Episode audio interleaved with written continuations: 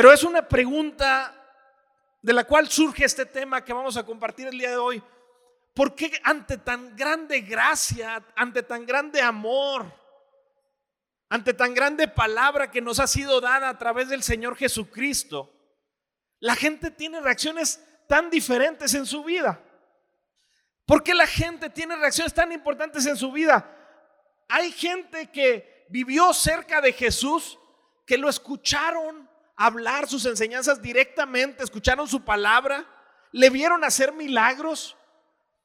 Y mucha gente no pudo resistirse a su gracia y caminó en pos de Jesús y se rindieron a Él, entregaron sus vidas, estuvieron dispuestos inclusive a morir por ese tan grande amor, tan grande Cristo que nos ha sido dado. Pero hubo otra gente que ahí estuvo también con ellos, gente que aún estuvo entre los doce, como lo es Judas, pero no pudieron rendir su corazón a Cristo. ¿Cuál es la diferencia? ¿Por qué hay, eh, eh, tanto en hace dos mil años como ahora, la palabra se predica, miles de personas vienen conmovidas al Señor, miles de personas son tocadas por la presencia de Dios, pero hay otros miles que no quieren escuchar nada de Dios, que simplemente vienen, escuchan un mensaje y salen como si nada hubiera pasado en sus vidas. Nada les atrae, nada les es deseable de lo que se predica. Ven las cosas aún como raros de lo que está pasando. ¿Por qué hay tanta diferencia? ¿Por qué algunos se enamoran de Cristo cuando lo escuchan y pueden voltear a Él y responder con su vida? Pero ¿por qué otros pueden pasar la vida en una banca de la iglesia y pueden irse toda la vida sin enamorarse de Cristo? ¿Cuál es la diferencia? La historia que vamos a ver el día de hoy creo que trae respuestas acerca de esto. ¿Se entiende la pregunta? ¿Por qué algunos se enamoran de Cristo y otros no? Vamos a resumirlo en eso. El título de esta predicación yo lo titulé Amores que matan. Y ahorita va a entender por qué, pero está basado en el capítulo 4 del libro de Hechos, ¿sí? Y le voy a dar un poquito de contexto para que podamos meternos en la historia. El capítulo 3 se narra cuando Pedro y Juan van a un, al, templo a orar y había un hombre que había sido cojo de nacimiento. Y ustedes conocen la historia, es impactante. Pedro y Juan le dicen al hombre, no tenemos plata ni oro, pero lo que tenemos te damos en el nombre de Jesucristo, levántate. Y en ese momento aquel hombre se levantó y empezó a brincar, empezó a dar gloria a Dios.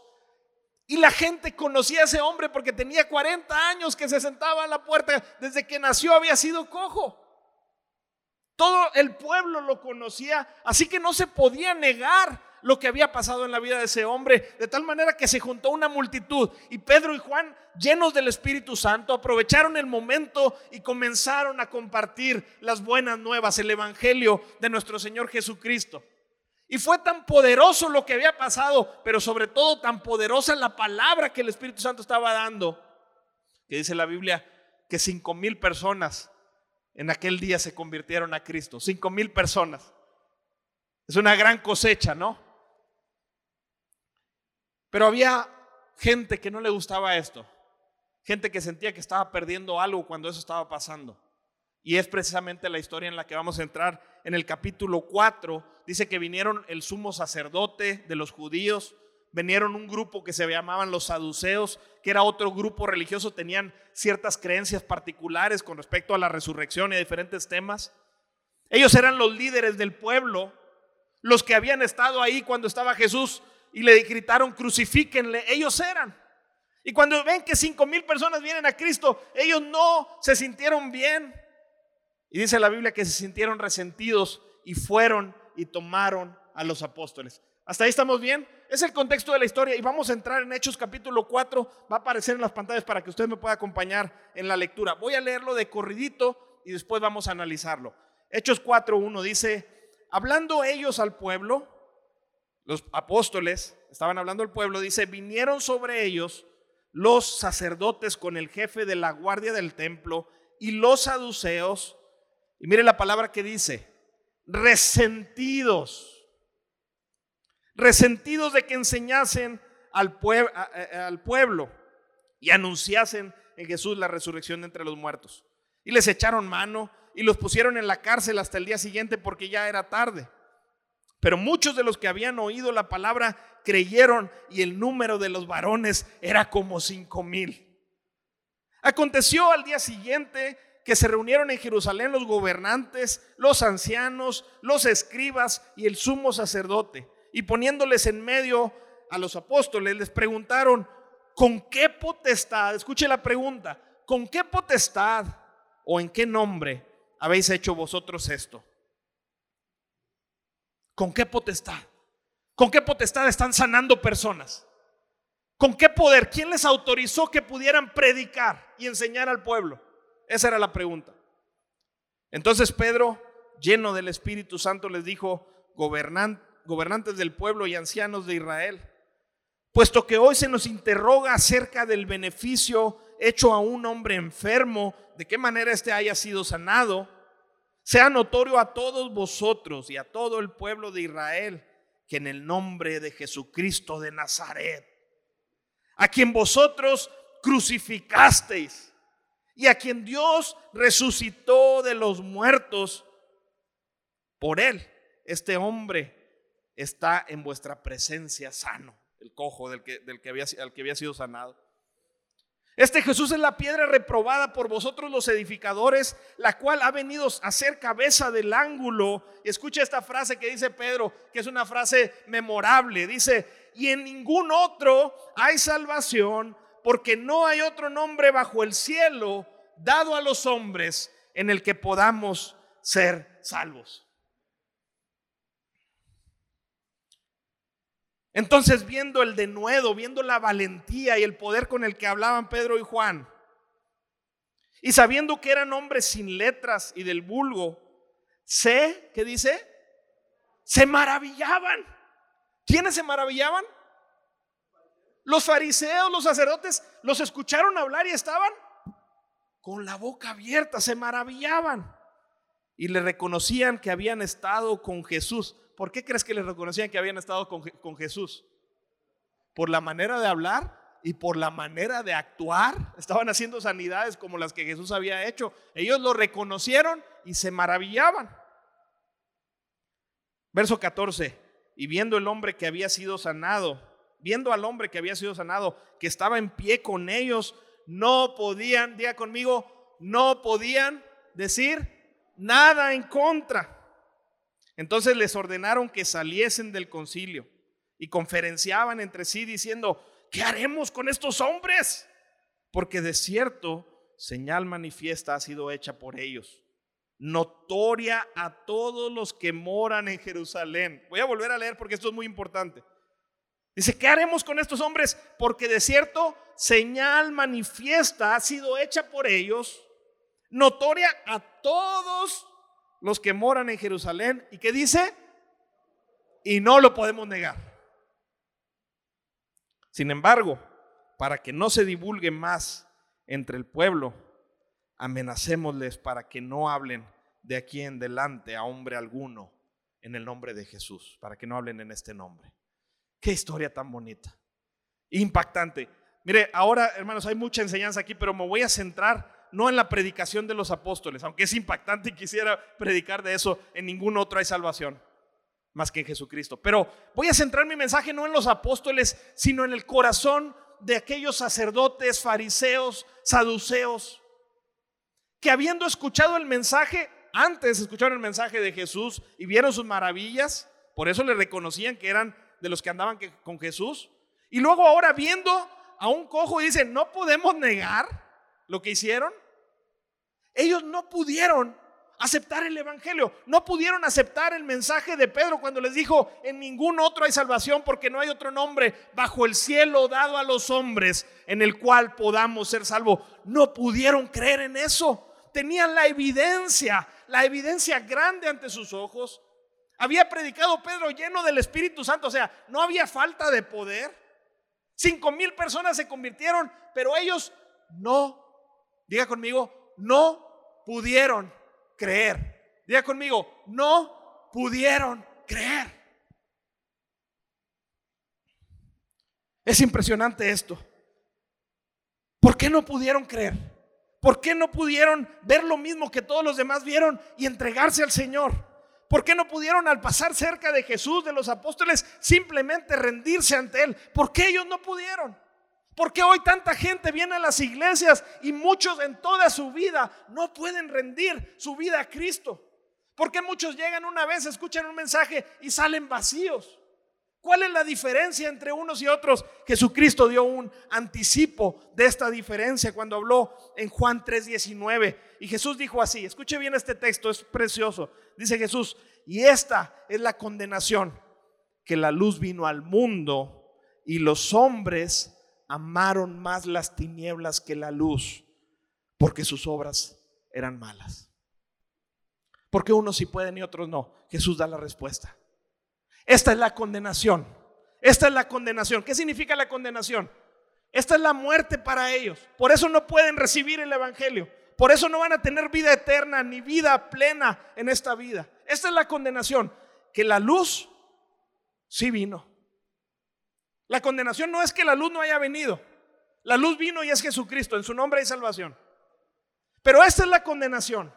Que la luz vino al mundo, pero los hombres amaron. Diga conmigo, amaron. Los hombres amaron más las tinieblas que la luz, porque sus obras eran malas. Jesús en este pasaje nos está afirmando que hay amores que matan, hay amores que te condenan. El hombre se condena porque ama lo que no debería amar y por eso no pueden amar a Jesús, creer en Él ni tampoco seguirle. ¿Sabes cuál es la condenación? Es un asunto del corazón, es un asunto de amor. La luz vino, la luz se manifestó, no lo podía negar. Era palpable ante sus ojos. No era ese el problema, no era el problema falta de evidencia. La razón por la que hay mucha gente que en la actualidad no cree en Dios no es por falta de evidencia. Romanos capítulo 1 dice que los cielos están anunciando, están proclamando de manera que ninguno tiene excusa delante de Dios. No es por falta de evidencia. Es porque hay otros amores en sus corazones que les están matando. Hay amores que condenan, hay amores que matan, hay amores que no le permiten a una persona seguir a Jesucristo, poder ver la grandeza de su amor.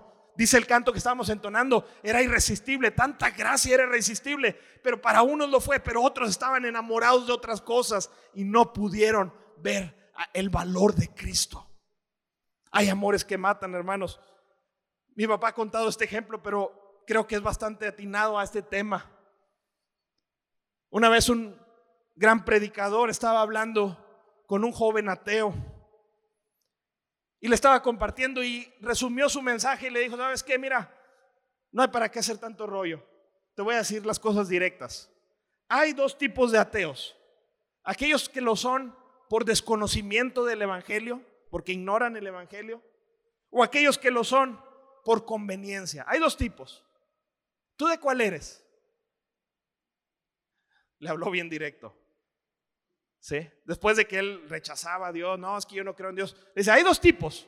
Aquel que no conoce el Evangelio y por eso lo rechaza, o aquel que por conveniencia es ateo. ¿Tú de cuál eres?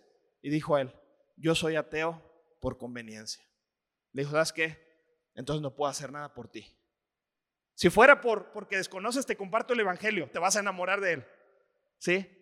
Pero si es porque te conviene, porque estás enamorado de otras cosas. No quieres ver el evangelio, te conviene amar lo que amas, no te conviene venir a la luz, porque si vienes a la luz, tus obras son expuestas, no te conviene. ¿Eres por conveniencia o por ignorancia? No, pues lo soy por conveniencia. No puedo hacer nada por ti. Hermanos, hay amores que matan. Hay amores que matan a las personas. La gente en la actualidad, el, mundo, las cosas que hay en este mundo se han robado el corazón de las personas. Y mucha gente no puede venir a la, gloriosa verdad del Evangelio porque están encasillados, enfrascados, enamorados de algunas cosas como lo estaban los fariseos en esta historia. Y voy a mencionar algunos de estos amores para que podamos identificarlos. Ahora, usted me diría, bueno, ¿por qué vamos a hablar de fariseos, saduceos y todo eso que ya quedaron en el pasado? Yo no soy de ellos, yo soy cristiano. Pero ¿sabe qué? Déjeme decirle algo. Cuando vemos el corazón de estos hombres en la Biblia, podemos relacionar que nosotros tenemos el corazón a final de cuentas es el corazón del hombre. Aquellos mismos amores que los conquistaron a ellos te van a estar tentando toda la vida. Y cada uno de nosotros tenemos que elegir si vamos a amar el gran amor de Jesucristo o vamos a ir tras esos amores que están acabando con nuestra vida. Me gustaría que pudiéramos identificarlos para que cada uno de nosotros tomemos la decisión si decirle adiós a todos esos amores que están matándonos ir tras Jesucristo o si rechazar a Jesucristo, irnos tras ellos.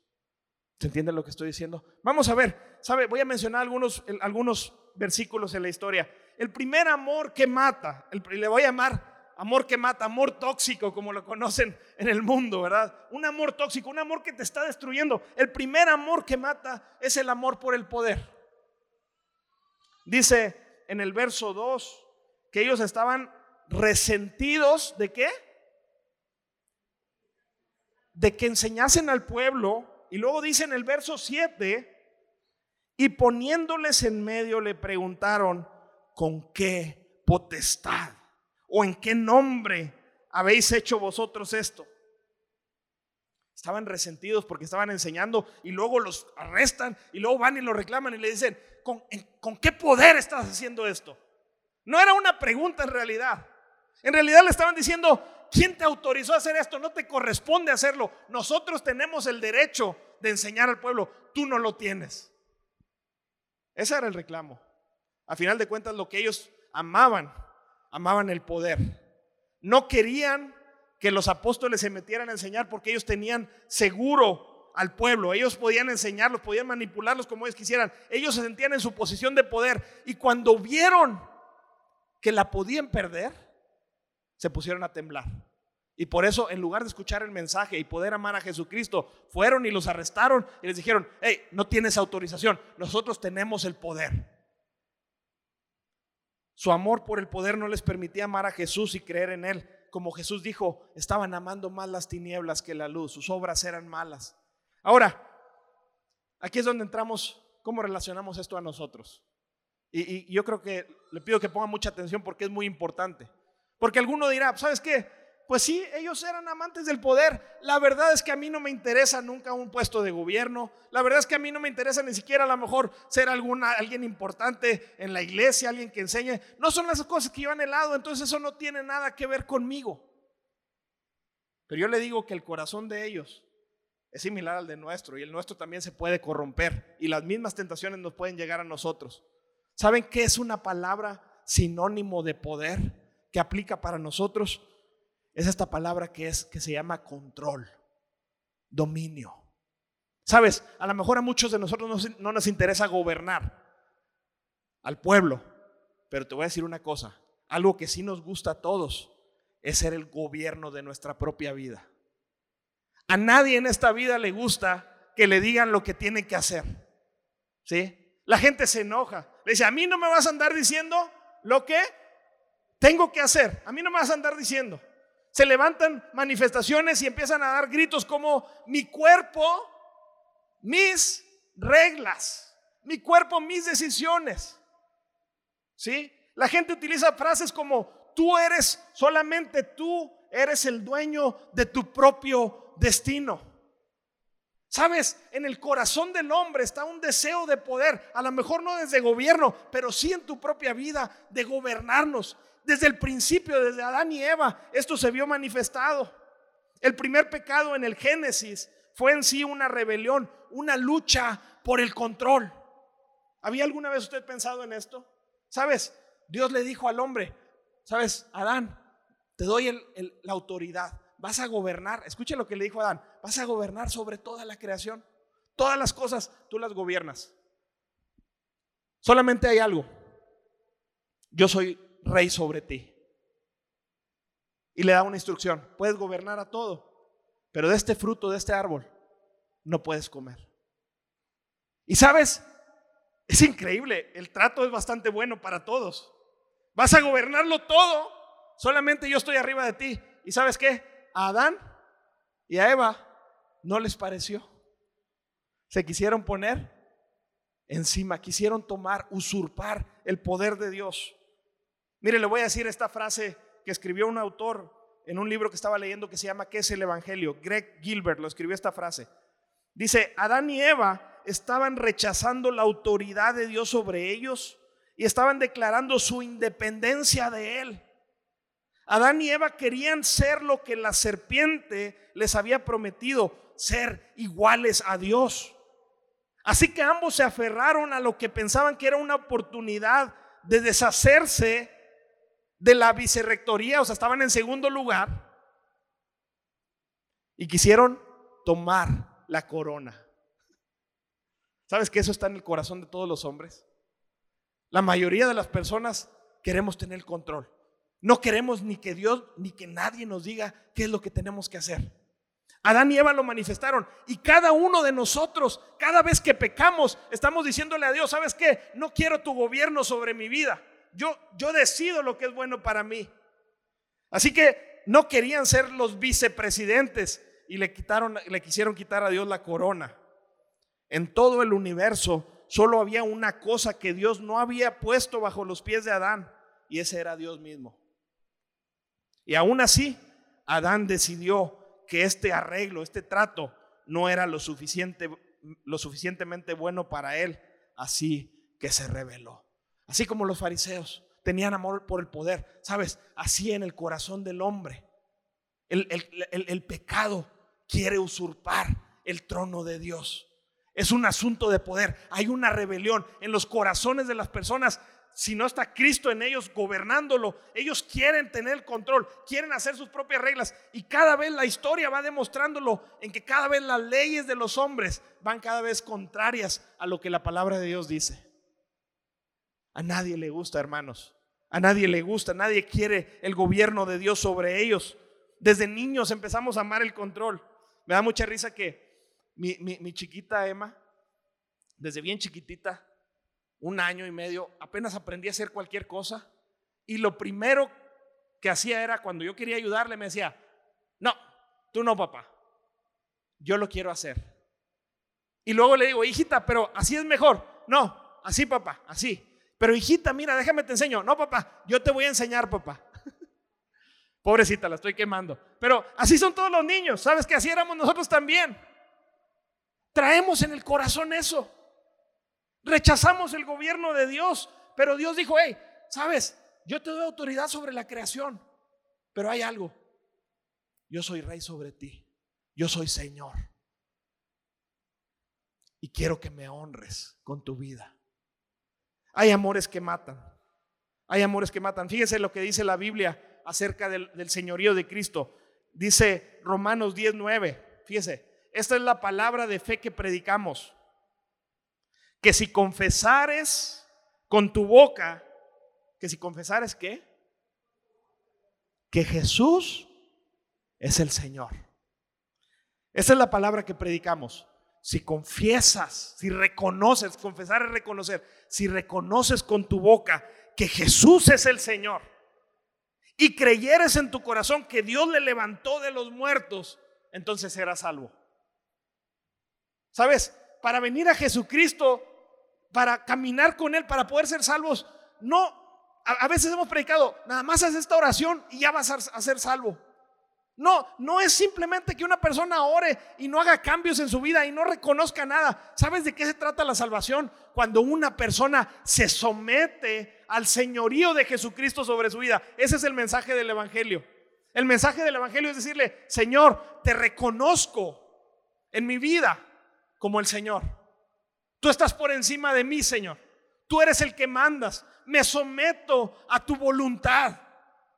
Aunque amo el control sobre mi vida y quizá a veces puedo tener miedo de perderlo, pero voy a confiar en que tu dominio sobre mi vida, tu control, tu voluntad sobre mí es mejor que lo que yo puedo hacer. Me rindo delante de ti. Es salvo aquel quien se somete al señorío de Jesucristo. Es salvo aquel que por la fe en Jesucristo como Salvador le dice, Señor, tú vas a ser mi Señor. ¿Sabe qué es la traducción de esta palabra Señor? Prácticamente es la palabra amo. Es decirle, me someto en esclavitud a ti, Señor, porque confío en tu amor. Porque más que querer controlar mi vida, quiero tu control sobre mi vida. Escuché una frase y de hecho la hemos puesto en algunas tarjetitas. Estábamos repartiendo tarjetitas evangelísticas y decía esta frase, si Dios es tu copiloto, por favor, intercambien los asientos. ¿Ha escuchado esa frase? A lo mejor yo la había mencionado. Si Dios es tu copiloto, por favor, ¿qué? ¿Sabes cómo nos gusta traer a Dios, aún a los cristianos? A muchos nos gusta traerlo como el, copiloto. Es decir, que me acompañe, que su presencia esté conmigo, que me bendiga mis planes, pero por donde yo voy manejando. ¿Se entiende esto? Dice, si Dios es tu copiloto, por favor, cambia lugar. Y a veces creo que le cambiamos el lugar, pero queremos tener como esos autos de las escuelas de manejos, ¿verdad? Le cambiamos el lugar, pero acá queremos tener otro volante y otro acelerador y otro freno para nosotros seguir controlando. Hermanos, amamos. La gente ama el poder sobre su propia vida. A veces tenemos miedo de decirle a Dios, haz tu voluntad en mí, quiero cederte el control a ti, pero aquel que quiere recibir el Evangelio de Jesucristo, las buenas nuevas, tiene que confiar en que Dios es bueno, en que su voluntad para nosotros es lo mejor que te puede pasar en la vida, que su voluntad es buena, agradable y perfecta para ti. Y decirle, Señor, a lo mejor me da miedo porque estoy acostumbrado a simular que controlo mi vida, porque la verdad es que nadie la controlamos. Es una ilusión también. Estoy tan acostumbrado a eso, Señor me da miedo, pero ¿sabes qué, Señor? Tú dijiste que eres un Dios confiable y voy a someterme a ti y me voy a rendir a ti. Y no una vez, cada día de mi vida me rindo a ti. Porque, hermanos, cada día quiere la carne tomar el control. ¿A poco no es cierto? Cada día de nuestra vida queremos nosotros usurpar el poder. Tenemos ese tipo de corazón de los fariseos, pero el Señor lo transforma si estamos dispuestos a someternos a su señorío. No hay mejor cosa, hermano, que te puede pasar. Eh, hay otra frase que voy a leerle aquí, me, me encantó esta frase. Dice que nadie piense que rendir su voluntad a Dios le hace menos. Nadie piense esto. El hombre no se degrada por esto, sino al contrario, se eleva a la verdadera dignidad de ser hecho a imagen de Dios.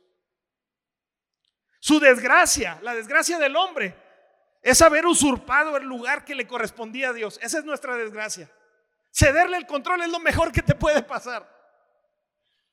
Al exaltar a Dios por sobre todas las cosas, el hombre vuelve a hallar su propio perdido pedestal. ¿Sabes? Cuando Dios nos creó, dijo, yo te quiero para que seas mi imagen, para que reflejes mi amor, mi gloria, la misericordia, todas las características de Dios. Yo te puse para que lo reflejes. Y cuando el hombre se revela contra Dios, perdió su lugar. Volverle a ceder el control a Dios no es algo malo, hermanos. No nos hace menos. Es lo mejor que nos pueda pasar. Recuperamos el lugar, el propósito por el cual el Señor Jesucristo nos creó, por el cual Dios nos creó. Cuando le decimos, Dios, aquí está mi vida, haz lo que tú quieras con ella, tú eres el Señor de mi vida. Entonces Dios te toma y empieza a obrar en ti cada día para reflejar su gloria. Si quieres recibir el Evangelio, las buenas nuevas, necesitas rendirte a Dios. Necesitas confiar en su señorío y depender de Jesús. ¿Sí? Voy por el segundo amor. Voy a, irme un poquito más rapidito. Segundo amor. El primero es amor por el poder o por el control. El segundo amor de los fariseos, de los sacerdotes, era el amor por uno mismo. Un pastor una vez dijo que si bien el pecado sexual es el más escandaloso, el amor, el amor desmedido o el egoísmo es el más común. Me gustó mucho esa frase. ¿sí? Si bien el pecado sexual puede ser muy escandaloso, pero no todos lo tienen. Pero ¿sabes cuál es el, uno de los pecados más comunes? Es el amor desmedido por uno mismo. La Biblia le llama egoísmo. Ese es, ese es un amor del cual yo podría decir que prácticamente todos padecemos. Y es un amor que mata. ¿Sí?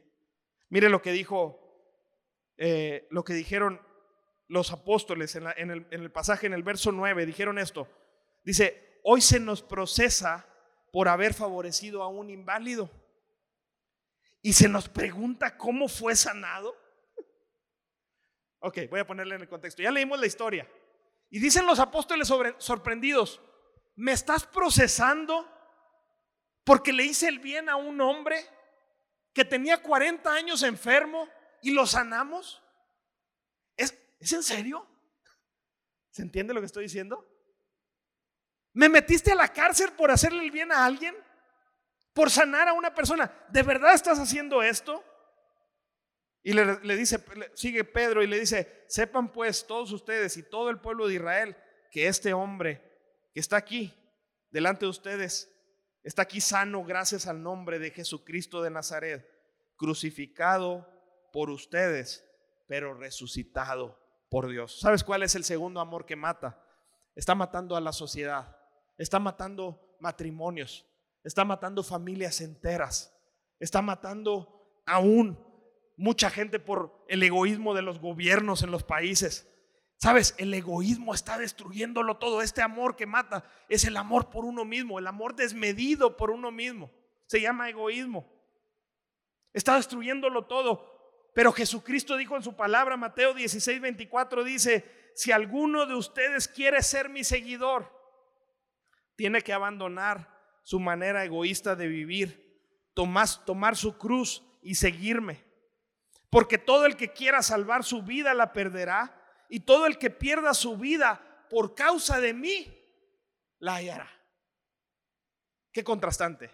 Vemos a los fariseos. ¿Por qué estaban arrestando a los apóstoles? Porque sanaron a un hombre. Yo le voy a hacer una pregunta. ¿Les importaba ese hombre? ¿Les importaba la gente, a los líderes del pueblo? No les importaba. Por eso su reclamo era, ¿por qué lo sanaste?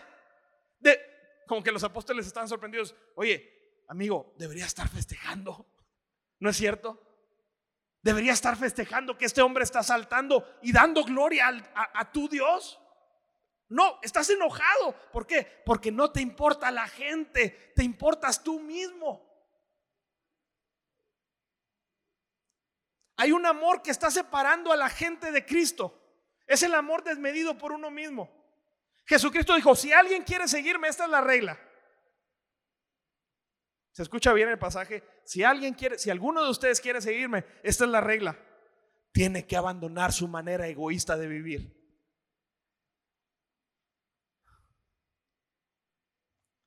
El egoísmo es destructivo. El egoísmo divide. Familias, matrimonios, que piden consejo.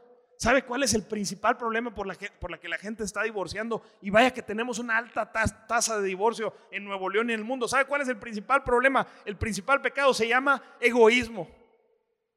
Cada quien está solamente pensando por uno mismo. Y hermanos, así como el corazón de ellos, nosotros tenemos un corazón que se va a inclinar hacia eso. Si es que el Señor y el poderío de Jesucristo no le pone freno. Necesitamos a, Cristo, dice Jesús. Si alguien quiere seguirme, abandone su, manera egoísta de vivir. Y luego dice una expresión bien bonita, tome su cruz. ¿Qué, qué cree que significa esto? Tome su cruz. ¿Qué es la cruz? Muera a sí mismo. ¿Sí? Mate a su manera egoísta de vivir. Cada día ve y pon tu egoísmo en la cruz crucifícalo, porque no merece vivir, porque te está apartando de Dios, te está apartando de tu familia, te está apartando de los propósitos y los proyectos de Dios para cada uno de nosotros. El egoísmo es uno de esos amores que matan. Irónicamente, la gente prefirió matar a Jesús que sacrificar su egoísmo. ¿Puedes ver eso en la historia? Dice Jesús, si quieres seguirme, mata tu egoísmo. ¿Y sabes qué hizo, qué hizo la gente? Y a lo mejor muchos de nosotros lo hubiéramos hecho si, si estuviéramos ahí. ¿Sabes qué hizo la gente? No crucificó su egoísmo, crucificó a, a Jesús. Pero también irónicamente, Dios resucitó a Jesús, pero quien vive para sí, morirá. Si eliges sacar a Dios de tu vida, si eliges vivir para ti mismo, eso sacará a Dios de tu vida. ¿Quieres seguir a Jesús? Hay que matar el ego, hay que matar el egoísmo. Hay que empezar a vivir para los demás, vivir para Dios y vivir para los demás. Fíjese lo que dice segunda de Corintios 5:15. Dice, Jesucristo murió, dice, por todos murió. Escucha este verso, es uno de mis favoritos. Para que los que viven ya no vivan para sí, sino para aquel que murió y resucitó por ellos. ¿Sabes por qué murió Cristo por nosotros? Para sacarte de tu egoísmo. Para que ahora vivieras ya no para ti mismo, sino por quien ahora vivamos. Dice ahí, para aquel que murió y resucitó por nosotros. El llamado del Evangelio que no pudieron aceptar los fariseos es llamar, es renunciar a nuestro egoísmo, matarlo y seguir a Jesucristo, empezar a vivir para Él. ¿Y sabes cuál fue el ejemplo de Cristo en nuestras vidas? Que Él vino al mundo para hacer la voluntad de Dios y para salvarnos a nosotros. ¿Vivió para sí Jesús? No. Vivió para hacer la voluntad del Padre y para salvarnos a nosotros. Y dice Jesús, ¿quieres seguirme? Haz lo mismo que yo hice. Vive para Dios y vive para los demás. Ahora, quizás esto puede estarse quedando muy, muy abstracto, muy en lo conceptual. ¿Cómo podemos, hermanos, hacer esto práctico? ¿Cómo podemos realmente eh, empezar a vivir para Jesús? Dejar nuestro egoísmo a un lado. Me gusta mucho una película, a lo mejor la mayoría de aquí la han visto, que se llama Prueba de Fuego. ¿Han visto esa película? Trata sobre el matrimonio, ¿sí? Y el papá bueno, al que no la ha visto, pues se lo voy a contar, se lo voy a adelantar. Pero cuando tienen problemas matrimoniales, el papá del chavo le empieza a dar consejos. Pero por más que le decía, el chavo no podía aplicarlas hasta que le da una lista de formas de renunciar a su egoísmo y de mostrar amor a su esposa. ¿Sí? Y el hombre empieza a aplicar una de esas cosas cada día. ¿Se acuerdan la película? Y empieza a aplicarlas. Al principio lo hace solamente porque papá lo dijo. Aguanta tres días y ¿sabes qué dice? Como la esposa lo rechazaba, está harto de hacerlo. Tres días. Y va con el papá y dice, no, papá, yo no, sirvo para esto. Le dice, oye, compadre, llevas tres días. Y luego, bueno, dice, bueno, pues por vergüenza se esfuerza una semana. Y se esfuerza 15 días. Y se esfuerza 30. Y su esposa lo veía que, tiene este, que mosco le picó a este, a este loco, porque está haciendo cosas que nunca hacía. ¿Por qué? Porque en los matrimonios el egoísmo se experimenta. Y empieza a tocar su corazón las acciones, las acciones de amor, las acciones de amor. Y la esposa encuentra la, la, lista que él tenía. Y una vez que él está haciendo un acto de amor por ella, le dice, yo sé por qué lo estás haciendo. Lo está haciendo porque te dieron una lista. O sea, no vale. Y le dice, ¿en qué día vas? Eran 40 días lo que iba a hacer. Y dice, voy en el 48. Y dice, oye, pero no hay 48. Dice el chavo, ¿quién dijo que, tenía, que había que parar? ¿Qué estaba aprendiendo a hacer? Estaba aprendiendo a amar. ¿Sabes cuál es lo, contrario al egoísmo? El amor. El amor es lo que nos libra de, nuestro, de nuestra manera egoísta de vivir. Cuando alguien dice, sabes que yo no quiero seguir viviendo más para mí, entiendo el Evangelio, quiero vivir para Cristo, pero soy egoísta, batallo con eso. ¿Sabe qué es lo que necesitamos? Número uno, necesitamos que el amor de Cristo sea derramado en nuestros corazones. Eso solo pasa en su presencia. ¿Y cómo lo hacemos práctico? Yo le aconsejaría esto, es lo que yo estoy haciendo. Cada día me levanto porque Jesús dijo que cada día había que crucificarse a uno mismo. Cada día me levanto pensando, ¿cómo puedo agradar a Dios hoy? ¿Qué puedo hacer hoy por mi Señor? Es lo primero, porque dijo Jesús que Él murió para que los que viven ya no vivan para sí, sino para aquel que murió y resultó por ellos. Primera pregunta, levantarse. Cada día deberíamos hacer esto. ¿Cómo le voy a servir a mi Señor hoy? Porque si analizamos nuestra vida, hermanos, no me, no me dejará mentir. ¿Para quién trabajamos? Nuestro trabajo, ¿para quién trabajamos? Para nosotros. ¿Para quién es el, el dinero? Para nosotros. ¿En qué invertimos nuestro tiempo libre? en nosotros. Todas las actividades que hacemos analice su semana. Si quiere ver si es egoísta o no, no nada más diga, no, yo creo en Cristo, no soy egoísta. No se hace en automático. Jesús dijo, hay que matar nuestro egoísmo. Analice su vida, las horas de sus días, ¿para quién las vive? Sí, trabajo mucho, pero ¿para qué? Para mí y para mi familia. Pues sí, a final de cuentas se queda aquí en, en nosotros. si no fuera tu familia, ¿no le compartías? No puedo generalizar.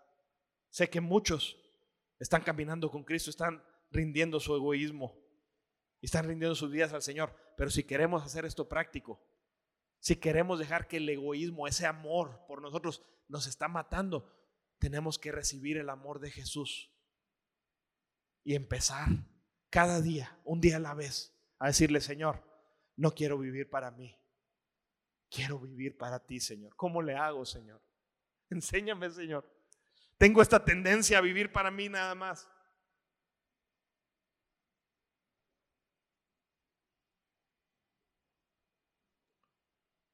Si quieres recibir el Evangelio, necesitas arrepentirte de, vivir egoístamente y comenzar a vivir por Cristo y para Cristo.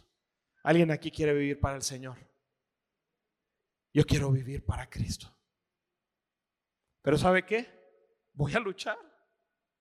Porque ese corazón que ellos tenían es el corazón del hombre carnal. Necesito que Cristo me transforme y me ayude a dejar ese amor que puede matarme a mí, a mi familia, a mi iglesia, a la sociedad. Está destruyéndolo todo. Pero yo quiero vivir para Cristo. Voy al tercer amor que yo veo en los fariseos que los, que los impidió acercarse al Señor. Y es el amor por la apariencia. Amor por la apariencia. Déjenme agarrar un poquito de agua porque ya se me secó la boca.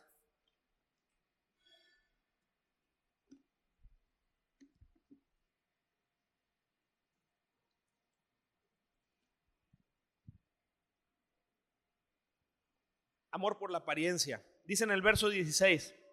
Escuche esto. Dice, ¿qué haremos con estos hombres? Estaban desesperados. ¿Qué haremos con estos hombres? Porque de cierto, señal manifiesta ha sido hecha por ellos, notoria a todos los que moran en Jerusalén y no la podemos negar. Cuando yo leí esto me, me quedé sorprendido y me dio risa. Digo, la pregunta lógica que entra a nuestras mentes es, si no lo puedes negar, ¿cuál es la pregunta lógica? Pues ¿por qué no simplemente crees y ya? Ellos estaban dando su respuesta. ¿Qué haremos con estos hombres? Ha sido hecha señal, dice, manifiesta. Todos lo vimos. Ellos habían visto a Jesús hacer milagros y no creyeron en él. Escucharon la palabra del Señor, a la misma que Pedro respondió diciéndole, solo tú tienes palabras de vida. Y Pedro se rindió a él, pero ellos no se rindieron. Vieron a, los apóstoles haciendo maravillas y milagros uno tras otro y era manifiesta y aquí lo reconocieron. Nos ha sido hecha señal manifiesta. ¿Qué vamos a hacer con ellos entonces? No lo podemos negar, dicen no lo podemos negar. Pero amaban el poder. Se amaban a sí mismos. Y mis hermanos, amaban las apariencias. Si algo tenían los líderes religiosos, es que ellos le daba terror reconocer que habían estado mal. Los apóstoles les acusaron, ustedes mataron al Señor Jesucristo, ustedes lo crucificaron al autor de la vida. Y ellos viendo las señales, el costo era muy alto, hubieran tenido que reconocer, somos asesinos, somos los líderes del, pueblo y no conocemos a Dios. Por algo Jesús les decía, hipócritas,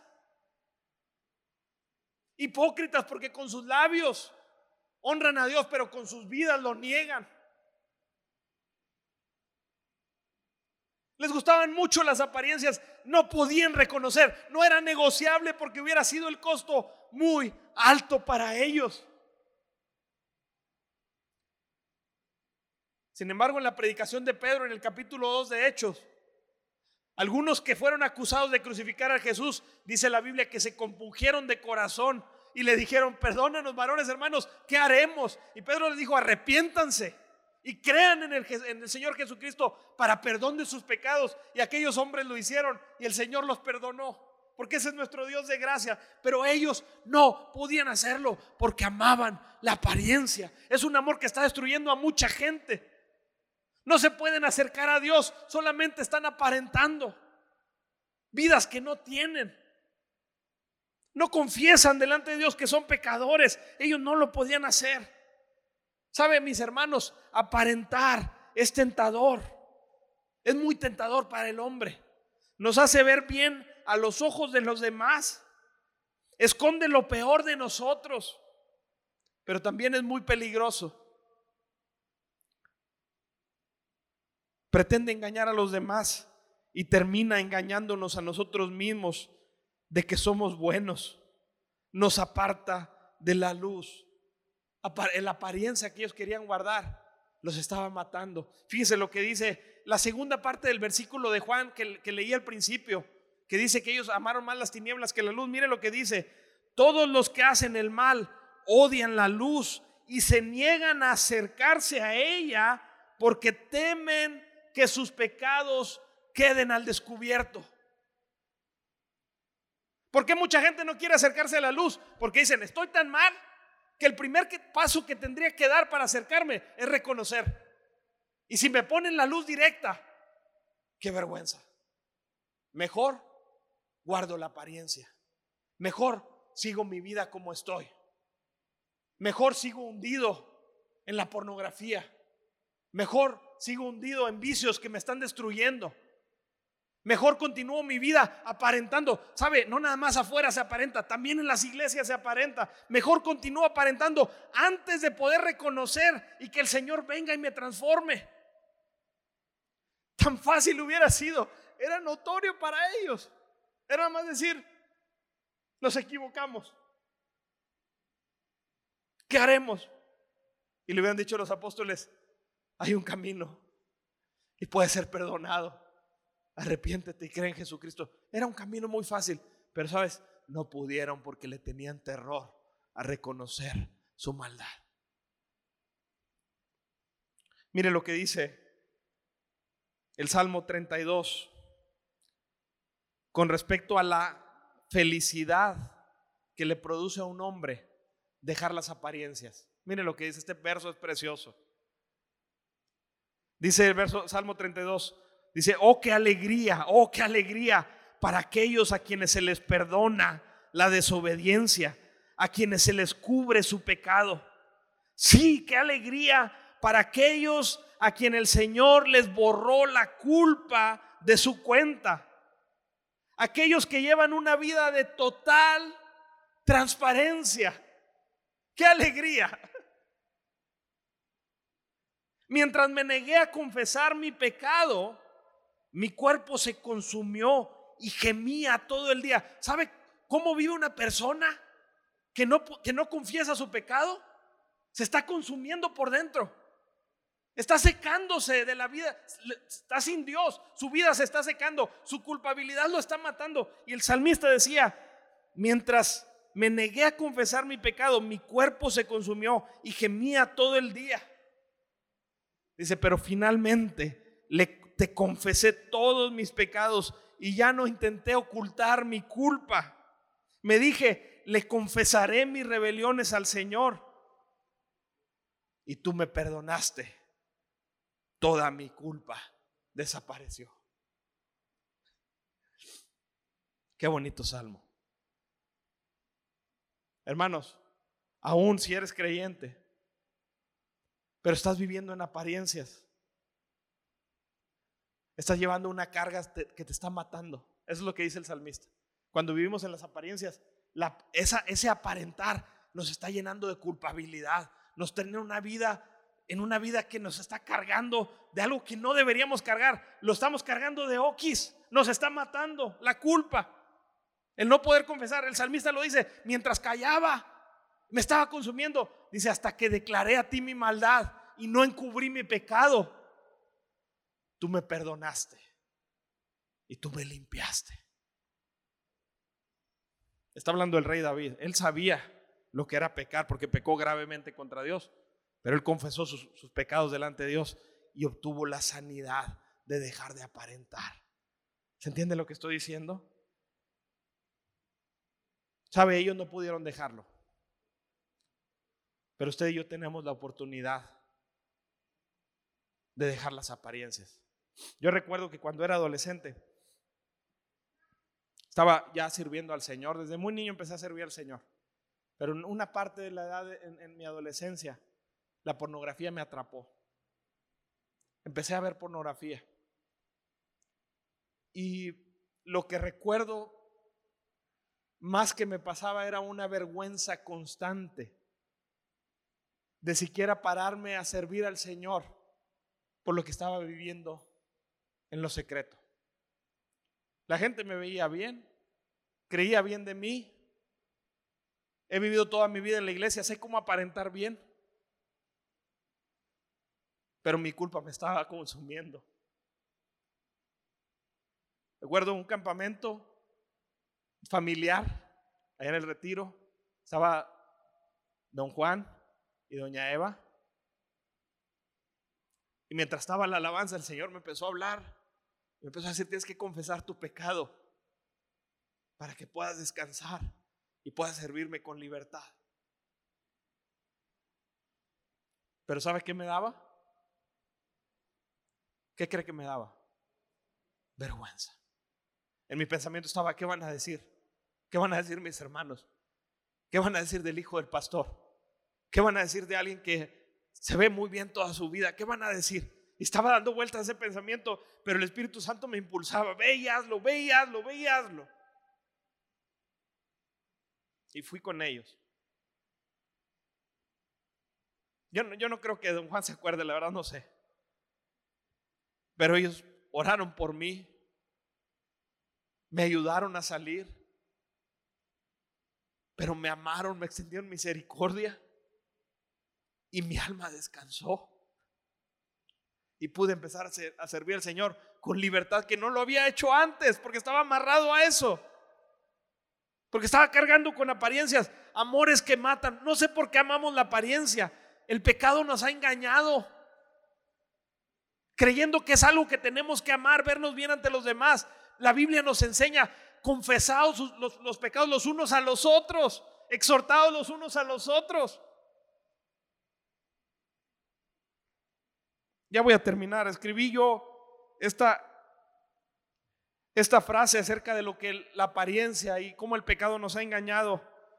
Lo escribí hace algún tiempo que estaba grabando unos mensajes y decía, dice así, es un poquito largo, pero se lo voy a leer. Dice, de alguna manera el pecado nos ha engañado y nos ha cubierto de vergüenza. Lo primero que Adán y Eva sintieron al pecar fue vergüenza. Se dieron cuenta que estaban desnudos y se sintieron expuestos. La desnudez es una analogía de la vergüenza que el pecado produce. La manera fácil de cubrir esa desnudez, esa vergüenza, es aparentar. Es decir, esconder nuestras fallas a los ojos de los demás. Pero también es una forma ineficiente de cubrirnos. Ahí le va, por tres razones. Primero, nos engañamos a nosotros mismos. Nadie puede aparentar toda la vida sin ser descubierto.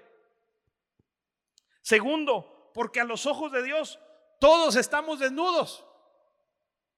No lo engañas. Y tercero, porque aparentar todo el tiempo se vuelve una carga que nos hace infelices.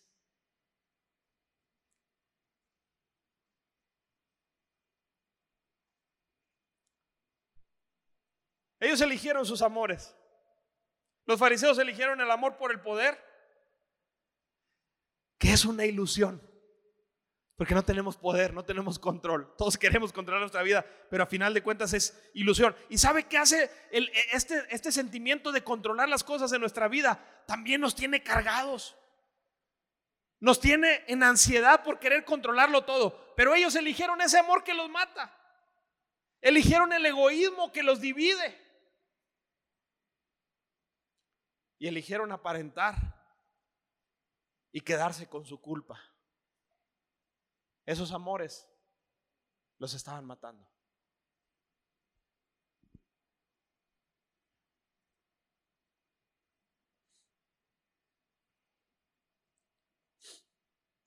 Pero ¿saben qué, hermanos? Con esto quiero concluir. La palabra de Dios nos habla que hay, aparte de los amores que matan, hay un amor que da vida. Yo titulé este mensaje Amores que matan, pero quiero cambiarlo. Lo cambiamos para el final. Este mensaje se llama Amor que da vida. Amor que da vida. Porque nos ha sido ofrecido en Cristo Jesús un amor irresistible, un amor que perdona nuestra maldad, un amor que nos libra de la culpa, un amor en que podemos descansar, en que si Él controla nuestras vidas, nos va a llevar por caminos rectos, por caminos buenos. Un amor que nos quita la máscara de las apariencias y nos libra de la culpabilidad. Un amor que perdona nuestros pecados. Un amor que trae salvación sobre cada uno de nosotros un amor que da vida, que Jesús dijo, el que viene a mí, yo vine, yo vine a Él para que tenga vida abundante, para que tenga vida plena.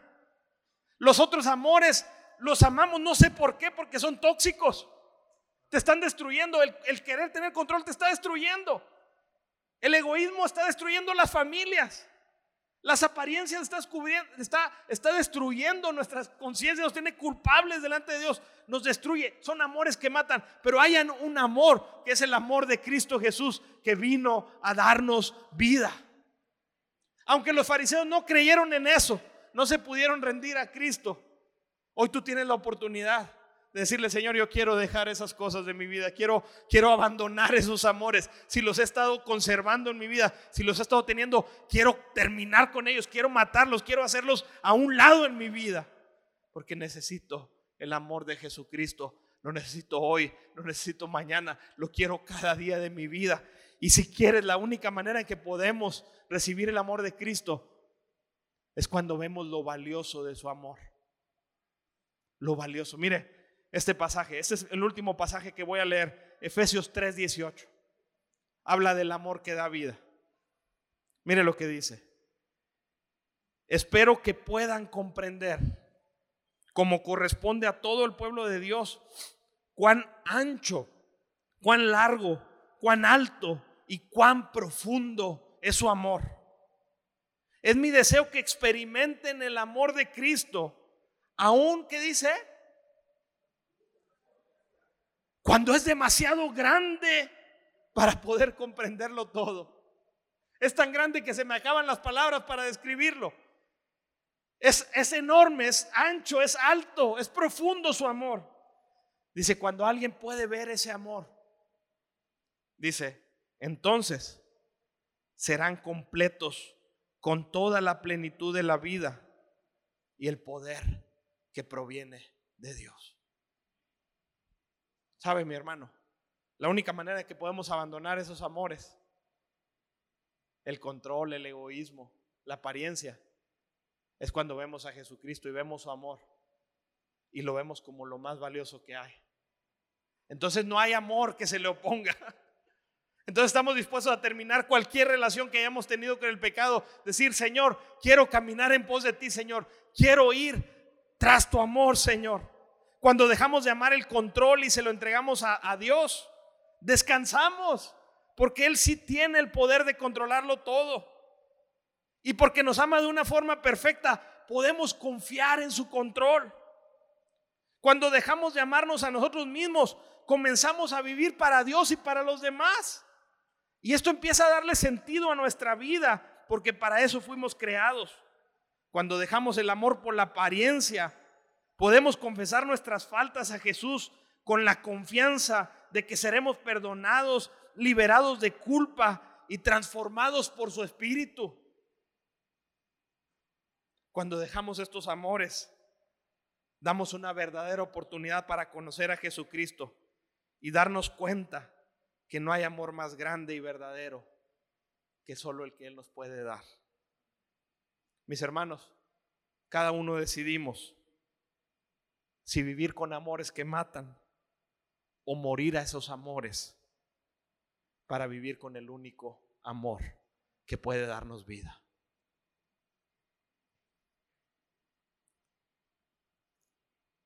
Cada uno tiene la decisión.